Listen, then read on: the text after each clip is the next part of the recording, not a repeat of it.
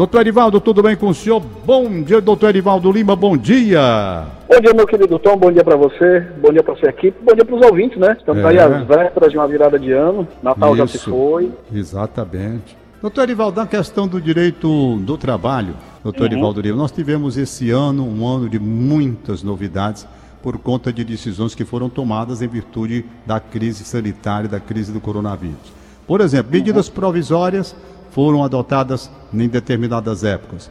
Uma delas se transformou em lei. E cada uma trouxe, naturalmente, uma repercussão na relação do trabalho entre patrões e empregados, empresas e empregados.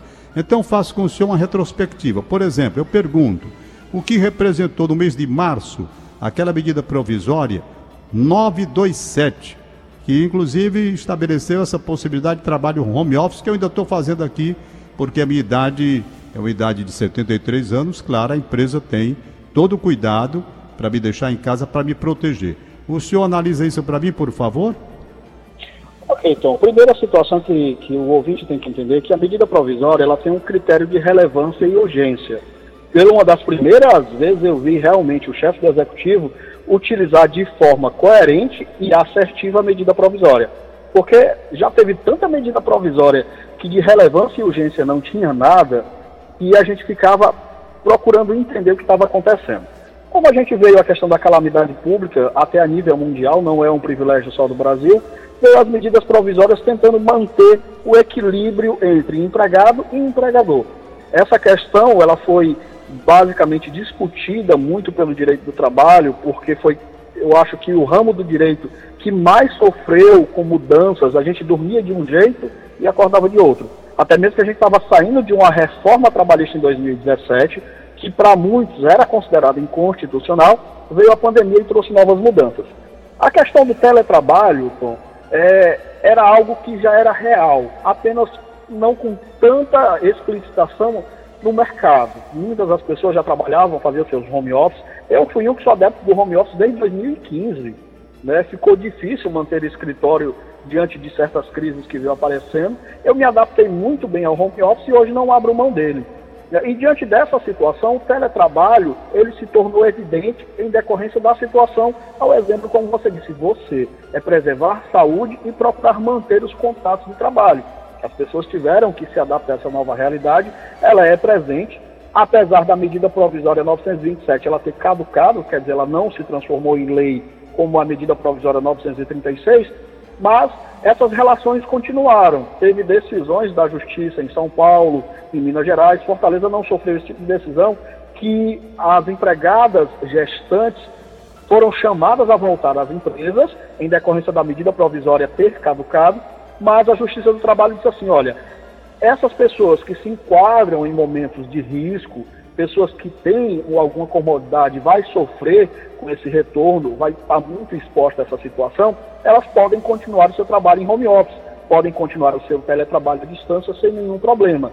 E assim se continuou. Apesar da medida provisória não ter mais os seus efeitos, mas as empresas se adequaram a essa nova situação. Ao exemplo mesmo, como você diz, você e tantos outros que estão fazendo rádio de casa. Né? Então, é uma situação delicada, mas é presente e precisa se adaptar, são novas realidades. Eu, no, no meu caso, a minha situação, as audiências televirtuais já é prevista no CPC de 2015 e a gente não estava tendo essa obrigatoriedade. E com a pandemia veio essa transformação no judiciário. Então, essa é uma das grandes questões da medida provisória 927. Aí eu vou acrescentando para você. A gente também teve antecipação de férias, né, as empresas poderiam antecipar as férias dos empregados e postergar esse pagamento para depois. As férias ela tem um regramento que é o quê? Cinco dias antes daquele funcionário entrar em férias, ele já tem que estar pronto, de preferência com o depósito de férias, o texto de férias já em mãos, para que ele possa gozar das suas férias com a família, aonde ele achar melhor. Então, houve essa antecipação de férias, o funcionário entrava de férias e não recebia o seu dinheiro de férias, o seu salário férias. Ele praticamente era mandado para casa em decorrência dessa situação e diz, olha, as tuas férias eu pago no mês seguinte. Até as férias coletivas também foram antecipadas sem a necessidade da participação sindical. Dar os funcionários para casa e diz, olha, vamos lá, vamos para casa, depois a gente decide o que fazer. Vamos procurar manter o emprego. Essa era a grande visão da medida provisória 927. E muitas outras transformações também. Então, a gente teve praticamente a supressão de, de exames de saúde médica, quer dizer, se o funcionário ele fosse admitido em decorrência dessa situação, esse exame ele poderia ser colocado para frente sem nenhum problema. Né? Aí se gerou uma grande polêmica em decorrência dos exames que viesse a ter o perigo de insalubridade. Isso se discutiu muito dentro do direito, principalmente no que diz respeito gestante. Foi uma discussão que rolou muito, as pessoas ficaram muito revoltadas porque a gestante, ela além de ter o direito à sua insalubridade, ela carrega um feto, ela tem algo a mais. E essa situação ficou muito delicada. Eu cheguei a presenciar uma moça que trabalha num posto de gasolina aí da vida qualquer, e ela na bomba de abastecimento, gestante, já partindo para o seu sexto mês. Eu fiquei estarrecido com a situação. Ela não poderia estar ali, mas o seu empregador naquele momento obrigou, e depois se discutiu toda a questão que esse exame médico ele teria que ser opcional ou obrigatório.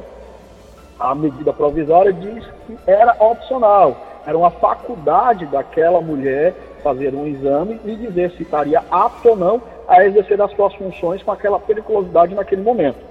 E a lei depois veio e disse, a medida provisória depois veio disse, olha, é obrigado. Ela vai ter que ser afastada e não vai ter que colocar nenhuma vida em risco, nem dela e nem do seu bebê. Então, essas transformações foram acontecendo. Né? Veio a questão do FGTS também no mês de abril, veio a liberação do saque emergencial do FGTS no valor de um salário, R$ 1.045. E essa situação é justamente justificada pelo estado de calamidade pública na qual os estados passaram a viver. As pessoas precisavam manter os seus alimentos, manter a família, pagar as suas contas, e o Estado fez essa liberação do saque emergencial. E dentro dessa situação do FGTS, veio outras contrapartidas no que diz respeito à empresa. A empresa não era obrigada naquele primeiro momento, ali no mês de março, abril, maio e junho, a fazer o depósito do FGTS do seu empregado. Mas depois ela se sentiu obrigada a fazer esse recolhimento, inclusive de forma parcelada, para não onerar a folha da empresa. Então, foram muitas transformações, Tom. É verdade. Muitas transformações mesmo, e adaptações emergenciais que foram feitas. Cada empresa dentro da sua situação. É, essa daqui que eu estou vendo aqui, o, o, o doutor Erivaldo Lima, essa medida provisória 936, suspensão do contrato de trabalho com redução de salários e também de jornada. Aliás, isso termina agora, né? É, Tom, a, a questão, a 927, ela trouxe um artigo polêmico, que era o artigo 18, e já falava da suspensão sem a obrigação de salário. E dentro dessa agonia que as empresas começaram a se ver, e principalmente os funcionários é, é, se deparando com a realidade, poxa, eu vou para casa, como é que eu vou botar comida na mesa para os meus filhos, para minha família, como é que vai ficar essa situação? Aí o governo edita uma nova medida provisória e depois ela se transforma em lei e vem a suspensão parcial dos contratos. Ou seja, aqueles contratos eles poderiam ser suspensos com determinadas porcentagens, admitindo-se até 70% do contrato de suspensão e a redução de salário. Só que a gente se viu uma celeuma que muitas das empresas utilizaram-se de uma forma maquiavélica da má fé. Em qual sentido? Ela suspendia o funcionário das suas obrigações funcionais, mas em contrapartida o funcionário vinha exercer as suas funções. Então, existia uma suspensão de forma no papel, mas na prática o funcionário estava trabalhando. Aí veio as fiscalizações e começou a reprimir essa conduta maldosa de alguns empregadores. Claro, não foram todos, mas a suspensão do contrato, Tom, ela trouxe justamente uma possibilidade a mais para que as empresas pudessem respirar. E na contrapartida também veio aquele auxílio emergencial por parte do governo federal. Então ele complementava essa renda a um limite que era estipulado em decorrência do, do seguro-desemprego daquele empregado se ele fosse demitido. Só que vinha uma questão que a empresa teria que obedecer. Se eu vou suspender o contrato do meu amigo Tom, ele vai ter a mesma garantia de período subsequente. Se eu suspendesse o seu contrato por dois meses, você teria mais dois meses após o encerramento daquela suspensão. Era uma estabilidade que procurava manter o equilíbrio nessa relação. Sei, sei. Tem uma pergunta, o Nelson Costa, por gentileza. Quem é que está aí, ouvinte? Bom dia. Tom, eu queria falar aí com o doutor, porque até hoje eu não consegui resgatar o meu FGTS. No dia que eu fui, eu fui retirar, caiu dia 19, eu fui dia 30, cheguei lá, já tinham recolhido. E até hoje eu não consegui mais re retirar. Será que tem como ele me auxiliar? Como é que eu poderia tirar o meu FGTS? Ana Viana, do bairro Meirelles. Bom dia. Pronto, Ana Viana do bairro Meirelles. Tá aí, doutor, tem como auxiliar? Tem, agora sim. Então a gente tem que, que entender algumas perguntas iniciais. Primeiro, ela foi desligada da empresa. Qual é o fator que está dando a realidade dela fazer o resgate desse FGTS? Tem que se entender essa história para ver se realmente ela tem essa possibilidade de fazer o levantamento dos depósitos, como a gente fala. Então teria que ter alguns questionamentos a mais junto a ela se ela puder entrar em contato comigo ou com um advogado de sua confiança, para justamente esclarecer essas dúvidas. O FGTS, ele sempre existe a possibilidade de levantamento. Claro, tem algumas questões que terão que ser obedecidas. Se ela foi demitida por justa causa da empresa, ela tem que obedecer um período aí de dois anos para depois fazer o levantamento dessa conta inativa. Então, tem esses questionamentos que precisam ser respondidos. Eu sei. Tem mais alguém aí para fazer pergunta, Nelson? Só ficou nessa daí, não é? Tá bom. Então, o doutor, nós vamos, Edivaldo, Edivaldo Lima, perspectivas para o ano que vem. Expectativa do, do trabalhador brasileiro nessa condição, vem vacina, se volta tudo ao normal, se não muda. Como é que gradualmente, dentro da legislação trabalhista, nós poderemos voltar ao que era antes, dentro do quadro que era todo mundo no seu local de trabalho, uma legislação normal como era antes? Olha, doutor, eu acho que a esse o que era antes já não existe mais. Existe uma adaptação diante de uma pandemia e essa adaptação ela foi muito bem-vinda diante de certas situações. Muitas coisas irão voltar à sua pré-normalidade, mas voltar a mesmo aquele status de antes, eu acho que não. A relação empregado-empregador ela passou por uma grande inovação, principalmente em decorrência da tecnologia. Isso foram todas as profissões. Claro, algumas vinham sofrendo, eu acho que você, como, eu posso dizer assim, um grande marco do rádio, você viveu essa transição do rádio analógico para o digital. Eu, quando trabalhei no rádio, acho que você lembra, eu cheguei a trabalhar com as cafeteiras, né? As fitas cassete no rádio. É, exatamente. do para o CD, do CD a gente já fez a transição para o computador. Então, essa transformação ela foi acontecendo gradual. Mas algumas profissões, hoje, elas aconteceram uma mudança brusca, meio aquela, ou você muda, ou o mercado de trabalho deixa de existir. Essas transformações, elas sempre existem. As pessoas têm medo de a, a tecnologia suprimir o mercado de trabalho, não vai Sim. suprimir, mas as transformações são necessárias. Por exemplo, a partir do exato momento que você tira um tradicional cobrador de ônibus dali de receber o dinheiro das pessoas, você cria uma outra profissão a gente, eu costumo dizer que nós é, estamos vivendo uma época que, por muitas das vezes, fazemos trabalhos dos outros. Quando eu faço um pagamento pelo aplicativo bancário, eu indiretamente estou tirando muitas pessoas do mercado de trabalho. Eu estou tirando o caixa, que recebe o pagamento. Se não existir a agência física, eu estou tirando o zelador, eu estou tirando o vigilante. Então essas transformações vão acontecendo, mas outras profissões elas vão se adequando e vão passando a existir novas profissões estão aí no mercado. Então, essa transformação é necessária. E a gente vai ter que se adaptar a elas. A própria medicina está uma transformação. Eu vi domingo no jornal, e acompanhando o jornal, que um robô fez uma das primeiras cirurgias 100% feito pelo robô e um paciente uma cirurgia de joelho. Isso é algo espetacular para a medicina, porque é, até aquele repórter narrando a matéria, ele disse, olha, uma cirurgia que tinha perspectiva de ter o seu efeito aí no corpo humano por cinco anos, como não existe a minúcia do erro, a máquina ela é mais precisa na cirurgia, essa perspectiva ela vai durar 10 anos, quer dizer, dobrou-se o tempo de utilização daquela prótese no joelho daquela pessoa. As transformações estão existem. A minha perspectiva é o quê? Que a gente vai melhorar o mercado de trabalho, agora, claro, o brasileiro vai ter que deixar a preguiça e a comodidade do lado e se adaptar correr atrás do conhecimento e vir para o mercado de trabalho qualificado. Não existe mais aquela possibilidade de eu chegar ali e, e fazer a meia boca e, e dar certo. Essa possibilidade ela vai deixar de existir com o tempo. Ou você vem bem qualificado para a situação, ou você fica fora do mercado de trabalho.